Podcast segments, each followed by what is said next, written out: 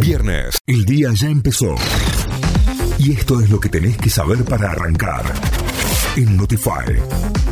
Ahora sí, vamos a las noticias. Nos informamos a través de notify.com.ar, nuestra página web. El gobierno dio a conocer detalles sobre la devolución del IVA. El Ministerio de Economía de la Nación dio a conocer el jueves los últimos datos sobre la devolución del IVA en productos de la canasta básica y por compras con tarjeta de débito.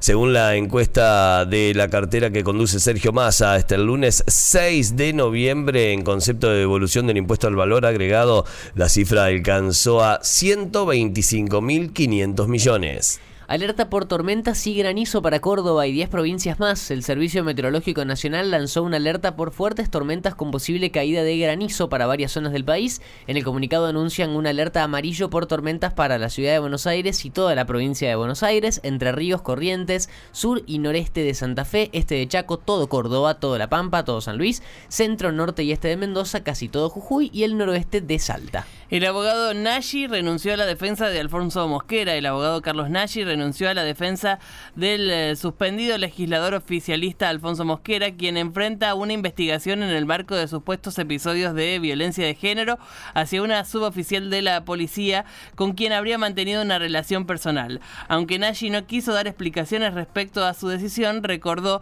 que cuando tomó el caso dijo que se apartaría si la versión de Mosquera era distinta a lo que las pruebas indicaban.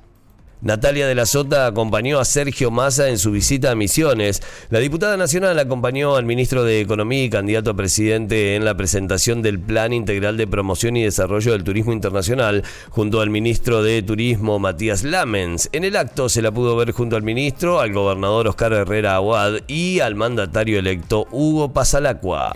Con dos partidos empieza la anteúltima fecha. Desde las 19 Central Córdoba recibe a estudiantes en el primer partido de la fecha 13 de la Copa de la Liga. Más tarde a las 21 horas Gimnasia será local de Atlético Tucumán. Mañana será el turno de River visitando Rosario Central y Lanús recibiendo a eh, Racing. El domingo se enfrentan Colón, Talleres, Independiente Banfield, Boca Newells y Belgrano ante Unión entre los partidos destacados. La fecha se va a cerrar el lunes con Instituto enfrentando a Barraca Central. Notify, las distintas miradas de la actualidad para que saques tus propias conclusiones. De 6 a 9, Notify, plataforma de noticias.